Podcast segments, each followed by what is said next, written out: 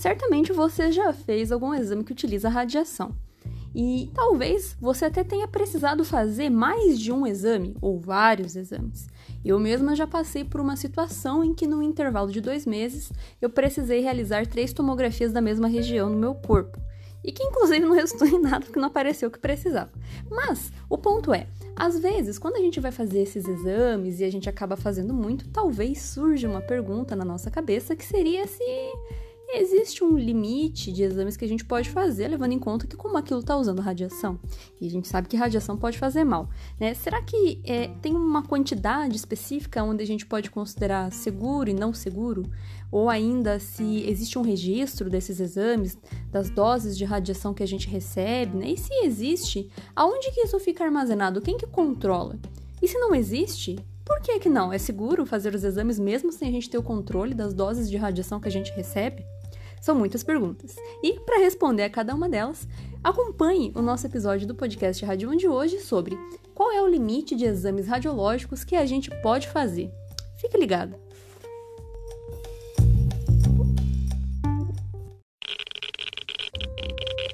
Radiation detected. Red.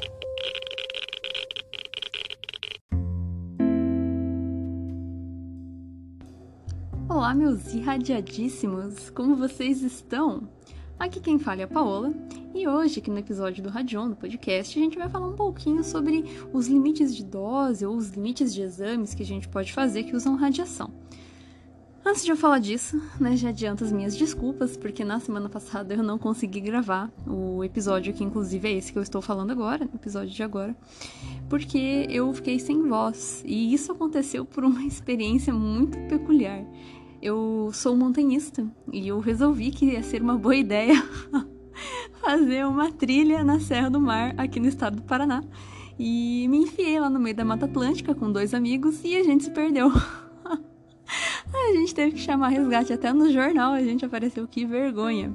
Mas a gente teve que chamar o resgate, o resgate demorou muito tempo, a gente passou a noite na, na selva e a gente tinha que gritar para os bombeiros conseguirem localizar onde a gente estava, já que não tinha localização por meio de GPS. E isso acabou com a minha voz e a minha garganta sumiu, né? Destruiu todas as minhas cordas vocais, enfim. Mas agora recuperada, consigo gravar novamente aqui, né? E já recuperada também do trauma. Ah, é, enfim, gente. Então, agora tudo certo, né? A gente pode falar sobre esse tema. Inclusive, eu escolhi falar a respeito disso porque no dia 15 de abril, semana passada, foi o dia da proteção radiológica. Então, achei legal comentar um tema de segurança é, contra radiações aqui no podcast para dar uma noção para a gente entender um pouco melhor a respeito desses exames que a gente costuma fazer. Mas, enfim, Voltando então a esse ponto né, da, da pergunta, né, se, é, qual é o limite de exames radiológicos que a gente pode fazer, né, nós como pacientes? A resposta para essa pergunta é quantos forem necessários. Ou seja, não existe um limite. Não existe um limite? Não existe um limite.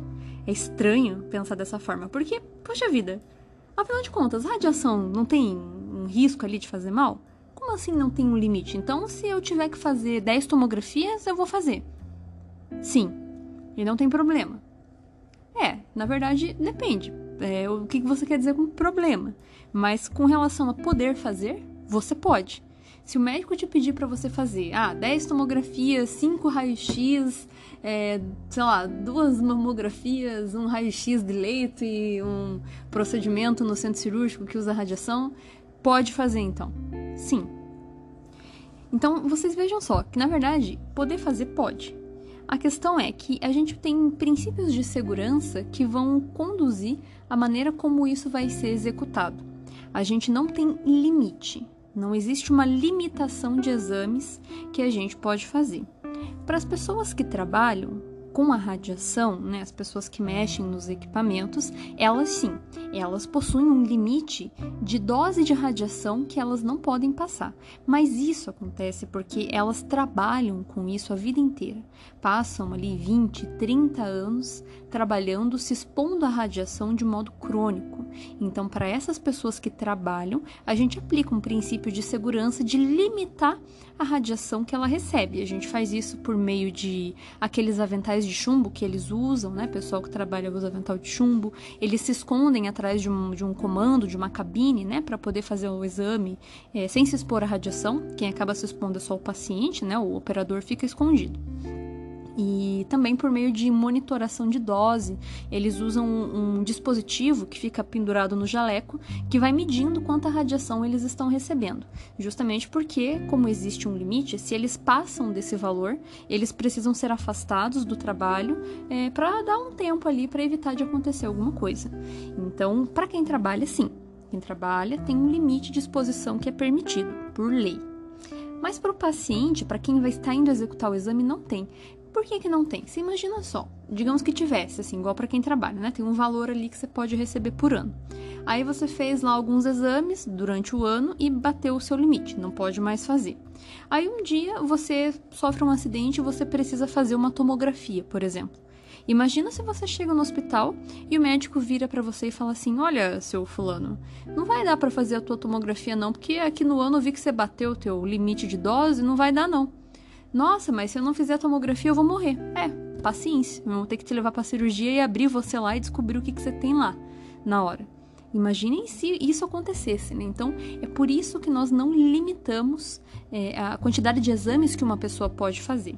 Mas a gente tem outros princípios de segurança que ajudam a conduzir ali a, a, a solicitação dos exames para evitar que seja feito exames em excesso. Então, uma das da, da, dessas ferramentas de segurança a gente chama de justificativa. O que, que é isso? O médico, quando ele vai pedir para nós um exame que usa radiação, ele tem que levar em consideração se o exame que ele está pedindo vai trazer algum benefício para esse paciente, de modo que seja muito superior a um possível risco de a radiação fazer mal. Esses exames que nós fazemos da área médica, eles costumam utilizar radiação de baixa dose, mas a radiação de baixa dose também tem um potencial de causar dano. Inclusive, recomendo que vocês escutem o episódio 3, onde eu explico por que, que a radiação faz mal. Então, mesmo que o nível seja baixo, a gente sabe que tem um, um risco relacionado. E outras, a gente faz muitos exames, o nível baixo acaba ficando alto, então também tem que ser levado isso em conta conta, mas quem pondera isso são os médicos que solicitam. É eles que vão ter que levar em consideração esse princípio de segurança que se chama justificativa. A gente não pode expor uma pessoa à radiação a menos que seja muito necessário, a menos que realmente o benefício seja superior ao risco. E isso o médico tem que levar em consideração no sentido de que às vezes nós temos solicitações de exames que não vão aparecer nos exames que usam radiação. E vai depender muito do médico saber escolher, né? Se, é, se esse exame que ele está solicitando vai ter essa aplicabilidade que ele deseja, se vai resultar em um diagnóstico para o paciente. Caso contrário, a gente está realmente só expondo a pessoa de alegre, se não for bem justificado. Então, eu tenho um exemplo pessoal para dar Ano passado eu tive que fazer radiografias dos meus dentes e foram 18 radiografias, porque eu tenho os quatro sisos, daí eu mexi a boca na hora de fazer o exame e a pessoa errou. Lá, então teve que repetir. Então deram 18 radiografias dos meus dentes. Isso é bastante, especialmente porque a radiação vai passar por partes sensíveis do meu corpo, como as glândulas salivares, a tireoide, o cristalino, e são regiões que ele não dá para proteger na hora do exame, porque senão atrapalha é, na hora da formação da imagem, então não dava para pôr. Mas, é, apesar de serem muitas exposições radiográficas, isso foi muito benéfico para mim, porque graças a esse exame, a dentista conseguiu ver que eu precisava fazer tratamento de canal. Se ela não tivesse pedido o exame, ah, meu Deus, a radiação, não vamos fazer o exame porque tem radiação. O que, que teria acontecido?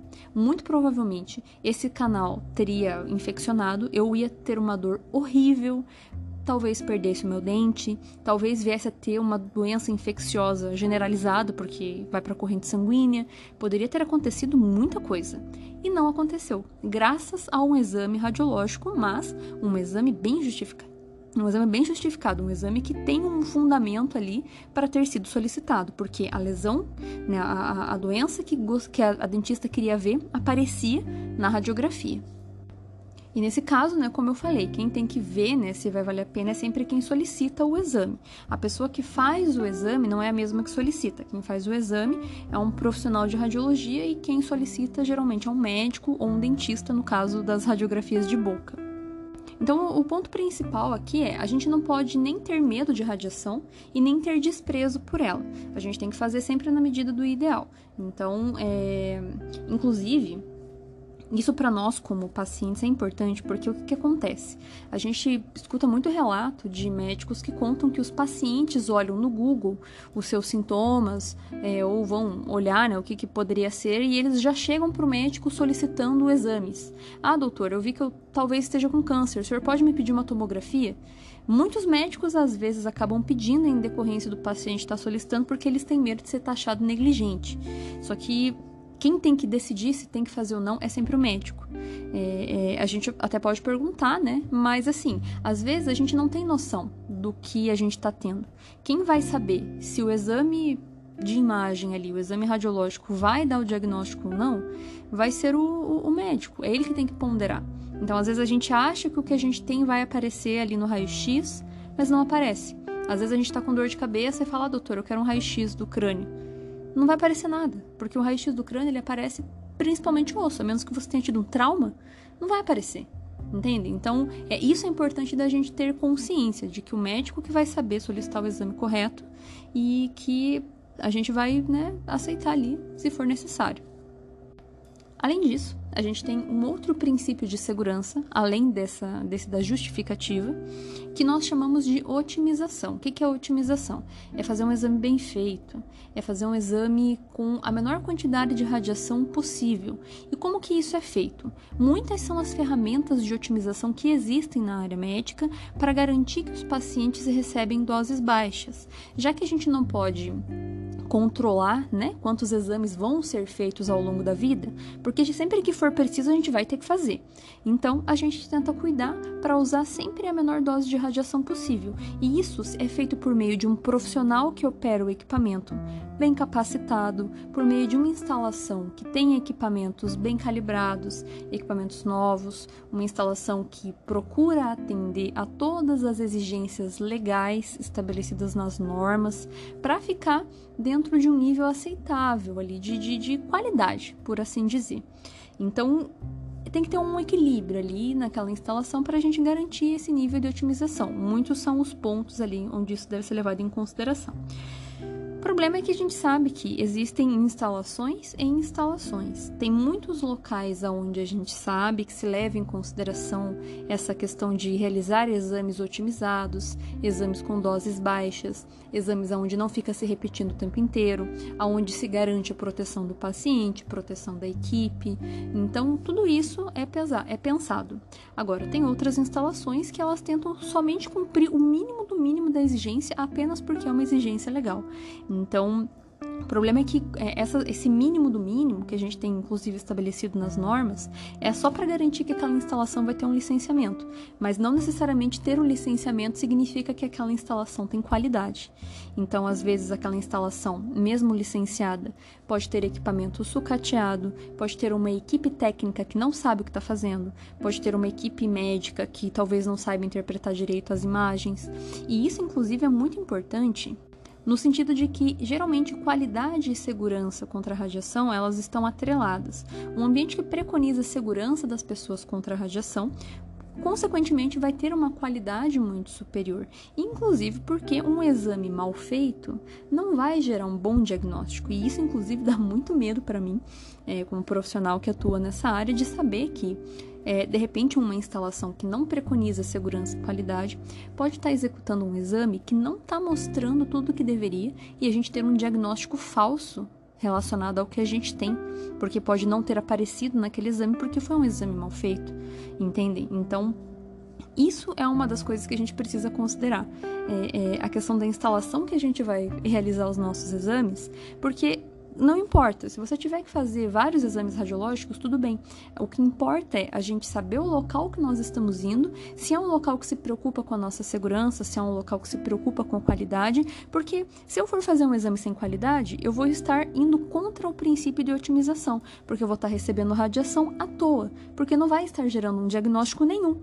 Então, isso é completamente avesso aos princípios de segurança contra a radiação. Agora, né, a, a pergunta é: como que a gente faz para saber se esse local que a gente vai realizar um exame é um local ok?